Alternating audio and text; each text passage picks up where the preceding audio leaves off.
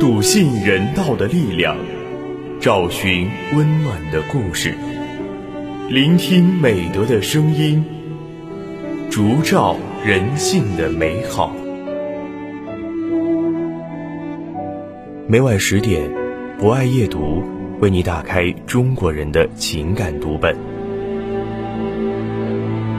人间有情，唯爱永恒。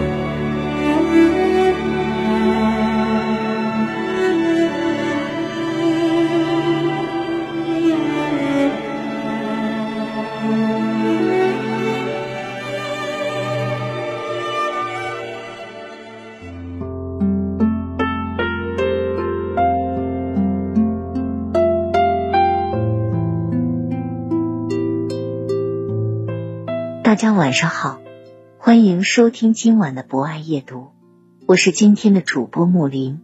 接下来将由我为大家播读由青离撰写的散文《你要请我吃顿饭》。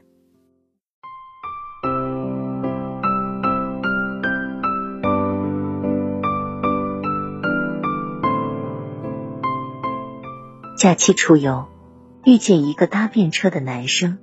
男生叫宋小松，是一名大三学生。他主动给我们看了他的身份证和学生证。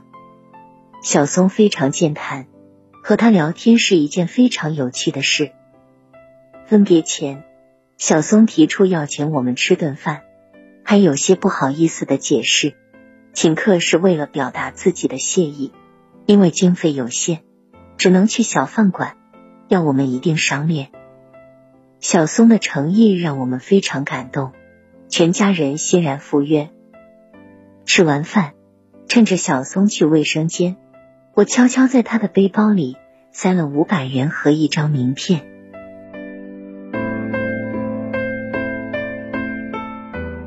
一个月后，有陌生人加我为微信好友，通过验证后，对方发了一个微信红包给我。金额是五百元整。打开对方的微信头像细看，是小松。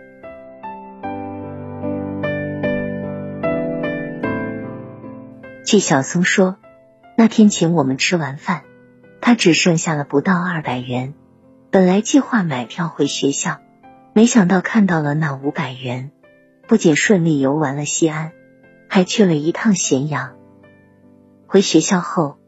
他打工挣了五百元，就马上发给我。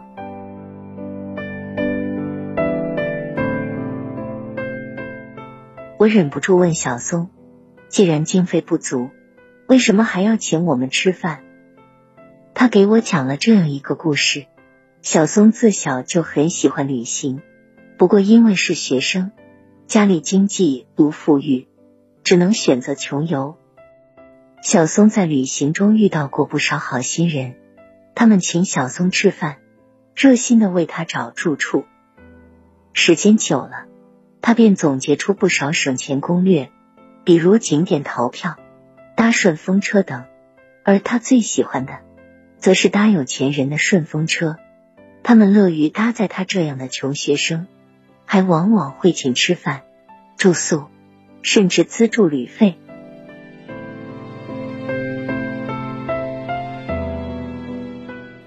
有一次旅游，小松遇到了一位热情的胡大哥。对方开着一辆路虎，全身上下都是顶级运动装备，一看就是位土豪。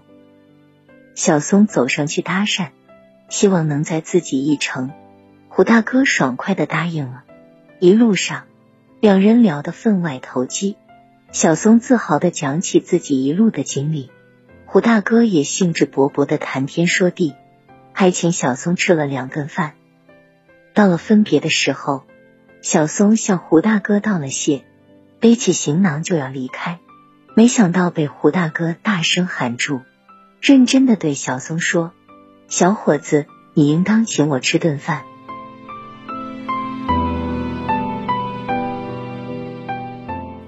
小松以为自己听错了，一路上，他一直向胡大哥重申了自己是个穷学生的事实。小松不明白，为什么不差钱的胡大哥会这样计较。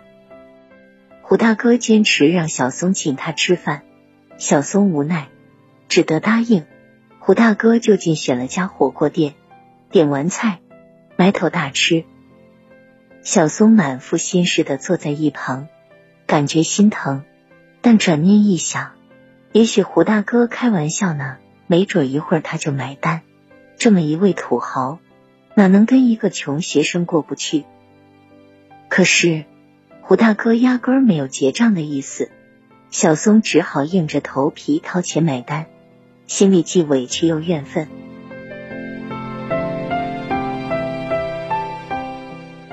胡大哥似乎读懂了他的情绪，拍拍他的肩膀说：“小伙子，旅行是件好事，可白蹭却不一定是好事。这一路我总听你在说别人给了你什么，却不知道你为别人做了什么。如果你蹭的这么心安理得，却毫无感恩之心，那么就算你游遍世界，又有什么意思？”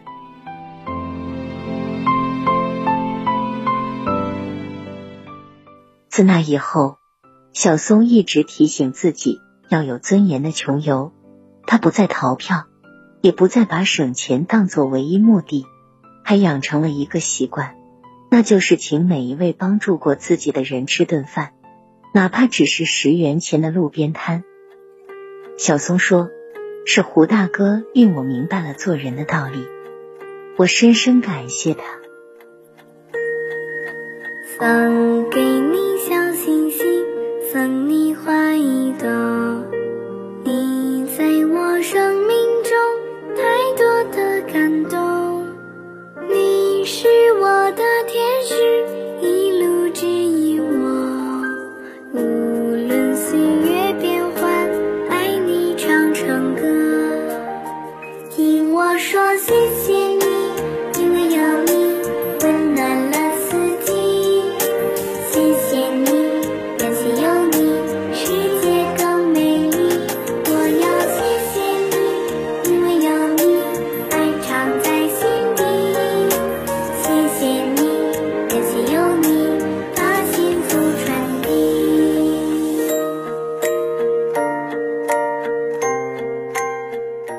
上就是本期博爱夜读的全部内容。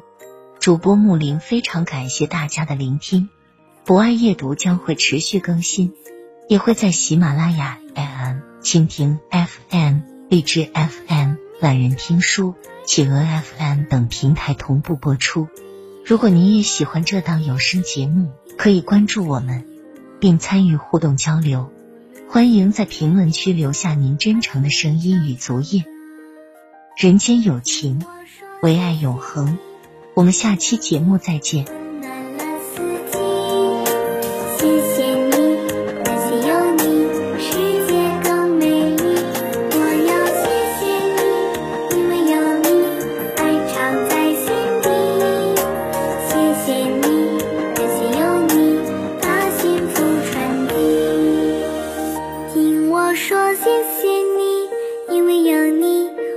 暖了四季谢谢你感谢有你世界更美丽我要